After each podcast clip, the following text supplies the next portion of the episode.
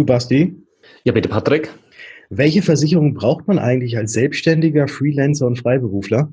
Das ist eine sehr gute Frage, Patrick. Lass uns da heute doch einfach mal mit so ein paar Mythen aufräumen.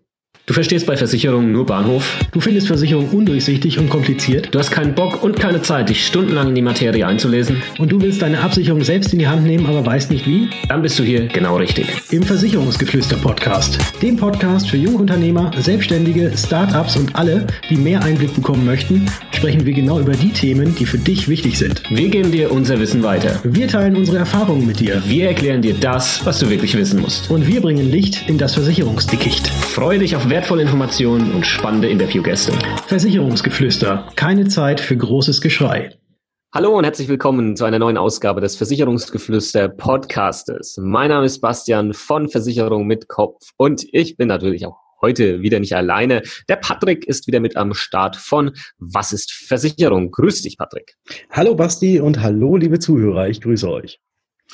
Heute haben wir eine ganz besondere Folge für alle Selbstständigen, Freiberufler, Freelancer da draußen unter euch, denn wir werden mal darüber sprechen, welche Versicherungen diese Berufsgruppen vor allem eben brauchen und hat auch ein bisschen Aufräumen mit so ein paar ja, Mythen oder auch Irrglauben, der da draußen ähm, noch so rumfleucht. Und ähm, wir fangen allerdings wie immer kurz mit einer Rezension an. Patrick, wir haben eine neue Rezension bekommen. Lies doch mal schnell vor. Genau, und zwar Engelchen 1234 hat uns geschrieben. Da macht das Zuhören Spaß. Sehr informativ und meiner Ansicht nach eine geniale Umsetzung. Weiter so und Emoji, Daumen hoch. Äh, Thumb up. Thumb up, genau. Vielen ja. Dank, Engelchen 1234. Herzlichen Dank auch von meiner Seite. Wenn du noch keine Rezension abgegeben hast für unseren Podcast, dann darfst du das natürlich gerne machen auf iTunes und dann lesen wir deine Bewertung hier auch vor. Und wenn du sowieso nicht genug von uns bekommen kannst, ja, dann schau natürlich auch mal, auch mal auf Instagram vorbei. Und der Was ist Versicherung, das ist der Patrick oder Versicherung mit Kopf. Da findest du mich und siehst mal so, was wir so den ganzen lieben langen Tag treiben, wenn wir nicht gerade Podcast aufnehmen. und ähm, da wir jetzt gerade eben den Podcast aufnehmen, starten wir doch einfach mal direkt rein, welche Versicherungen es denn so für selbstständige Freelancer oder Freiberufler gibt. Und wir werden heute äh, in dieser Episode einfach mal so ein ganz kleines bisschen aufzählen, ja, welche verschiedenen Arten es tatsächlich eben gibt, äh, wo es sinnvoll ist, wo eventuell nicht. Aber wir werden jetzt nicht bei den einzelnen Bereichen so tief reingehen. Das haben wir uns aufgespart für weitere Episoden, die wir noch rausbringen werden, weil es sind doch einige und ich glaube, das würde sonst tatsächlich den Zeitrahmen hier sprengen. Also dies wird erstmal so eine Übersichtsfolge sein, wo wir einfach mal alle Dinge ansprechen, die es so im Versicherungsbereich gibt. Für Selbstständige. Für genau. Selbstständige, genau. Ja, fangen wir doch mal an mit mhm. dem privaten Bereich. Ja, das muss man ja so ein bisschen unterteilen. Privater Bereich, geschäftlicher Bereich. Ja, das ist ja bei einem Selbstständigen, so wie bei uns auch, immer so ein bisschen, ja, äh, getrennt. Ne? Man muss beide Bereiche irgendwie abdecken, versicherungstechnisch. Genau, weil man ist ja einmal die Geschäftsperson und einmal die Privatperson. Und im privaten Bereich, gut, äh, das ist jetzt nicht unbedingt nur ausschlaggebend für selbstständige Freelancer und Freiberufler, sondern eigentlich für jeden. Also jeder braucht in Deutschland eine Krankenversicherung. Und als Selbstständiger hat man die Wahlmöglichkeit, ob man denn ähm, weiterhin in der gesetzlichen Krankenversicherung freiwillig versichert ist oder in eine private Krankenversicherung geht. Und wenn man eventuell als Künstler oder zumindest als Künstler irgendwie eingestuft wird, hat man auch zudem noch die Möglichkeit, in die Künstlersozialkasse eventuell reinzukommen. Das ist so ein Spezialkonstrukt, wo allerdings auch die Leistungen vergleichbar sind mit denen der gesetzlichen Krankenkasse. Aber das, ja, das würde eben, wie, wie anfangs erwähnt, ein ganz kleines bisschen zu weit führen. Also es gibt die Wahlmöglichkeit als Selbstständiger, ob man sich gesetzlich versichert oder privat krankenversichert. Und in beiden Fällen würde ich unbedingt dazu raten, auch ein sogenanntes Krankengeld, wie es in der gesetzlichen Krankenversicherung heißt, oder ein Krankentagegeld, wie es bei der privaten Krankenversicherung heißt, noch unbedingt mit dazu abzuschließen, weil das ist quasi dann die Lohnfortzahlung im Krankheitsfall. Und dann natürlich noch zwei Klassiker mit dazu. Ich glaube, das haben wir schon oft genug erwähnt, ähm, was hier an Versicherungen noch wichtig sind für den Beratenbereich. Und das ist ganz klar die private Haftpflichtversicherung, die dich halt gegen Ansprüche Dritter schützt. Ja, wenn du irgendwas kaputt machst, ähm, Sachschaden oder auch einen Personenschaden irgendwie einer anderen Person oder einem Eigentum einer anderen Person zufügst, ja, dann leistet die hier und natürlich auch deine Arbeitskraft die du hier absichern solltest über eine Berufsunfähigkeitsversicherung bestenfalls. Und das ist ja für den Selbstständigen nochmal ein Ticken wichtiger, da hier ja ähm, aufgrund der Selbstständigkeit und des Statuses hier nochmal weniger zu erwarten ist von ja, gesetzlicher staatlicher Seite, was die Arbeitskraftabsicherung angeht. Genau. Eine weitere Geschichte ist auch noch die, jeder, der selbstständig ist, ist ja auch rentenversicherungspflichtig. Ups, da hat sich der Fehlerteufel eingeschlichen. Korrekt heißt es natürlich, jeder, der angestellt ist, ist auch in der Regel rentenversicherungspflichtig. Fehlerteufel korrigiert. Das ist bei den allermeisten Selbstständigen nicht so. Es gibt allerdings ein paar Gewerke, äh, wo man tatsächlich auch rentenversicherungspflichtig ist, obwohl man selbstständig ist. Zum Beispiel auch, wenn man in der Künstlersozialkasse ist, da ist man dann auch rentenversicherungspflichtig. Ähm, aber da einfach mal drauf achten, was man da tut. Und natürlich gibt's dann noch die Unfallversicherung, die Hausratversicherung, die Rechtsschutzversicherung und so weiter. Halt alles für den privaten Bereich, was man da auch sich nochmal angucken kann. Und jetzt würde ich sagen, springen wir gleich weiter in den geschäftlichen Bereich. Was gibt es Gen da?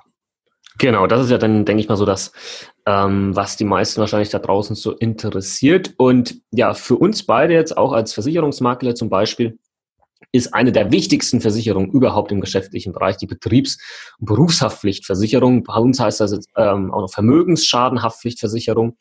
Ähm, das heißt ganz einfach, dass du dich selbst beziehungsweise deine Tätigkeit eben absicherst, wenn du hier, um es jetzt mal vereinfacht auszudrücken, ja, irgendwelche vielleicht Fehler machst, ja, oder Schadensersatzansprüche gegen dich, deine Firma, deine Mitarbeiter entstehen können, ja, und das kannst du eben absichern über eine Betriebs- und Berufshaftpflichtversicherung. Man kann auch äh, vereinfacht ausdrücken äh, oder das vereinfacht ausdrücken und sagen, das ist quasi so das Pendant zur privaten Haftpflichtversicherung im geschäftlichen Bereich. Ja, so, so, so ist das. ich ich habe hab jetzt gerade überlegt. Du hast doch gerade überlegt, habe ich sowas? Moment. nee, nee, tatsächlich. Also ich habe so etwas und ähm, wir haben ja auch, also wir als Versicherungsmenschen, ähm, wir müssen ja auch, das ist ja auch eine Pflicht, eine sogenannte Vermögensschadenhaftpflichtversicherung haben. Ähm, und die ist eben auch für alle ratsam, die irgendwie beratend tätig sind weil eine Vermögensschadenhaftpflicht, wie der Name schon sagt, da muss jetzt kein Personenschaden oder kein Sachschaden entstehen, sondern es ist eigentlich rein äh, ein rein finanzieller Schaden, der irgendwie entsteht, zum Beispiel durch eine Fehlberatung. Und ähm, dafür ist dann diese Vermögensschadenhaftpflicht wichtig. Also jeder, der irgendwie beratend tätig ist, der sollte sich da auch mal Gedanken drüber machen, so etwas zu haben, wenn er nicht eh von Gesetzesseite her dazu verpflichtet ist, so etwas zu haben.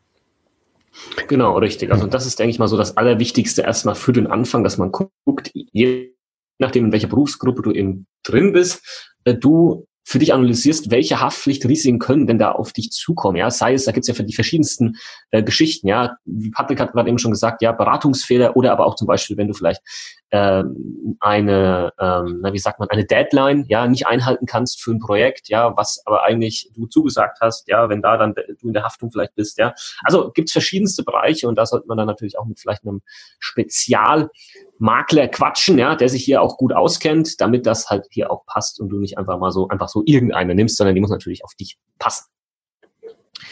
Ja, machen wir mal weiter von den Themen jetzt weg, was ähm, Haftpflicht angeht, mehr zu den äh, ja, Vermögensgegenständen, die du vielleicht in deinem Geschäft, in deinem Betrieb hast, ja, die sind vielleicht sehr wertvoll, vielleicht hast du viele Computer, vielleicht hast du teure Maschinen, ja, oder ähnliches und äh, eventuell macht das Sinn, eben die auch abzusichern und hierfür gibt's eine sogenannte Geschäftsinhaltsversicherung. Wie der Name schon sagt, alles, was quasi in deinem Geschäft irgendwie mit drin ist, das kannst du dir absichern gegen Feuer, Leitungswasser, Sturm und Hagel. Und auch wieder vereinfacht ausgedrückt ist das quasi das Pendant zur privaten Hausratversicherung. Und ähm, das kann für den einen oder anderen Selbstständigen, Freiberufler, Freelancer, wie auch immer, natürlich auch ganz sinnvoll sein, vor allem wenn du hier teure Gegenstände, Maschinen oder sonstiges irgendwo hast. Mhm, genau, zumal ja auch noch da auch immer noch der Einbruch Diebstahl auch noch mitversichert ist, also genauso mhm. wie in der Hausratversicherung.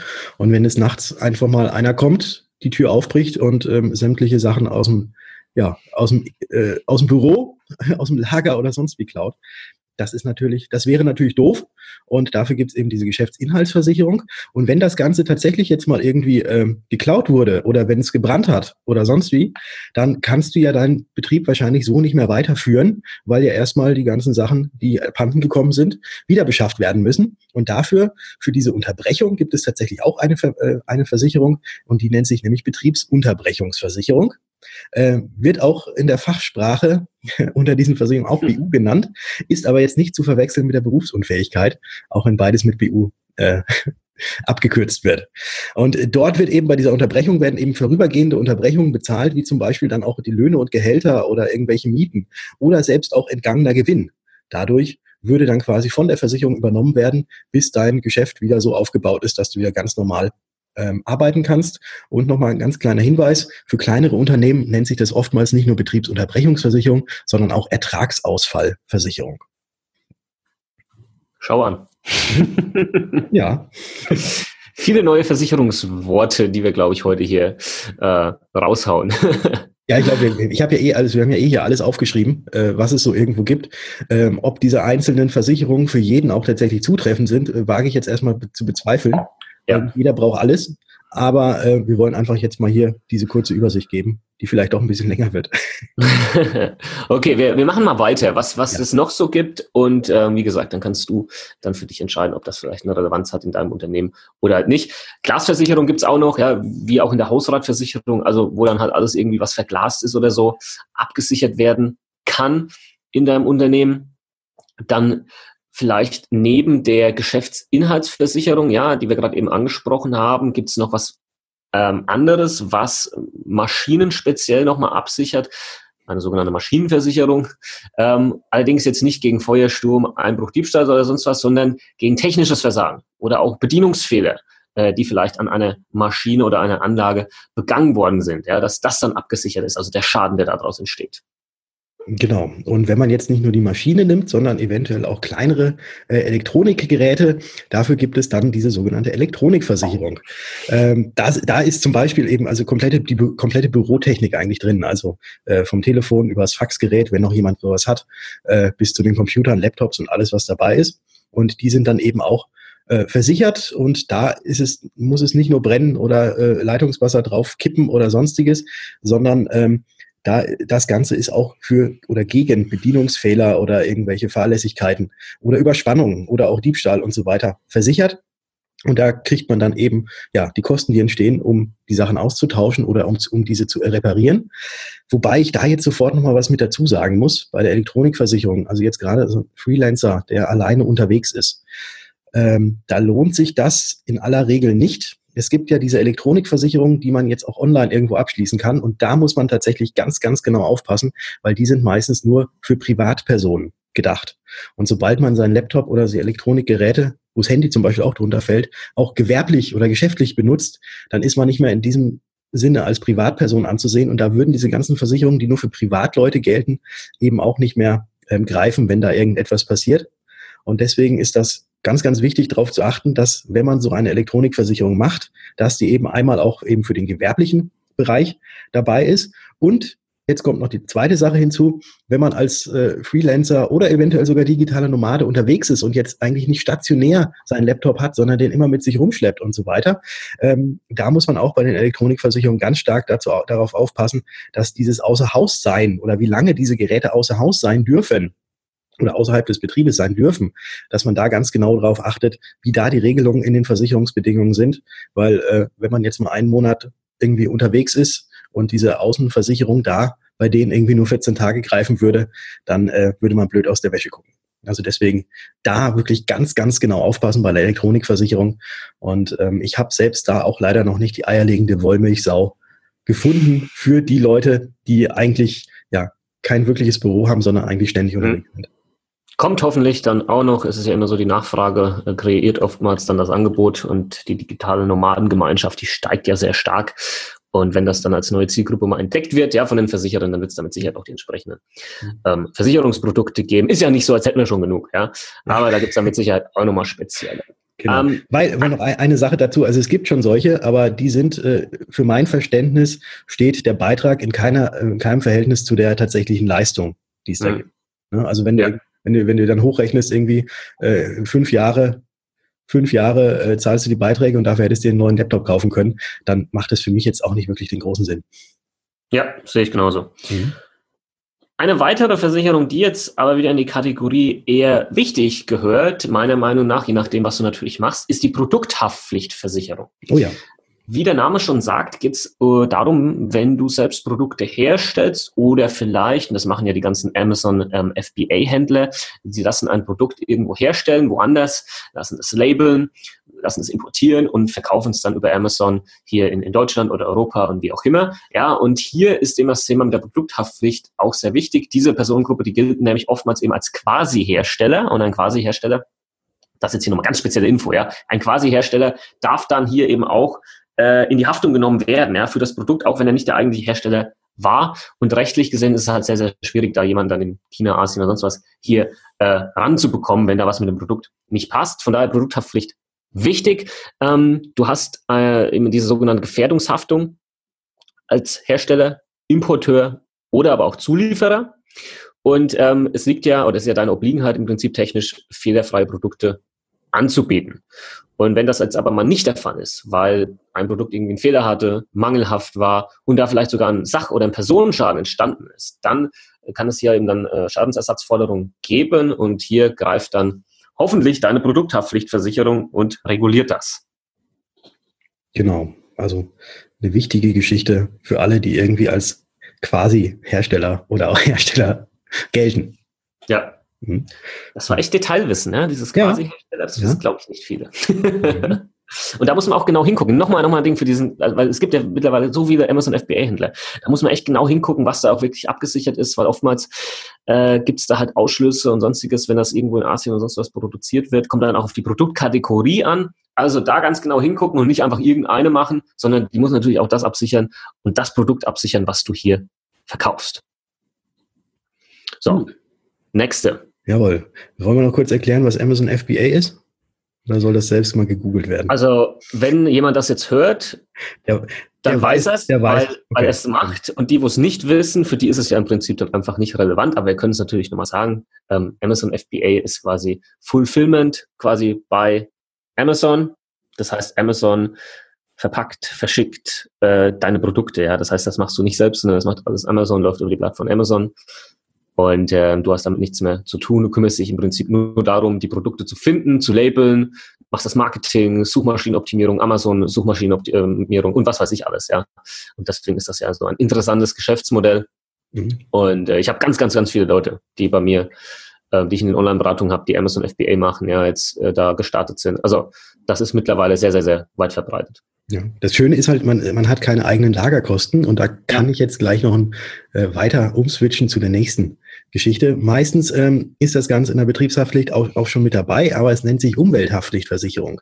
Solltest du tatsächlich ein Lager haben und da irgendwelche umweltgefährdenden Stoffe lagern, seien es jetzt irgendwelche Öle oder Kraftstoffe oder sonstige Sachen oder Farben oder sonstiges, ähm, und da käme es zu einer Kontaminierung, weil das Ganze ausläuft, dann muss man natürlich dafür blechen. Und Dafür gibt es die sogenannte Umwelthaftpflichtversicherung, die allerdings bei den meisten Betriebshaftpflichtversicherungen schon mit dabei ist. Man kann das Ganze aber auch separat abschließen. Da kommt es dann immer darauf an, wie groß denn die Gefäße sind, äh, in denen das ganze, äh, das, dieses, das ganze umweltgefährdende Zeug aufgehoben wird. Ähm, aber da auch ganz, ganz wichtig darauf zu achten, weil da macht auch zum Beispiel der Staat äh, jetzt äh, kurzen Prozess, wenn man etwas kontaminiert hat, dass das dekontaminiert werden muss und das kost, kostet natürlich eine Menge, Menge Geld. Oh ja, Mhm. Oh ja. Ja.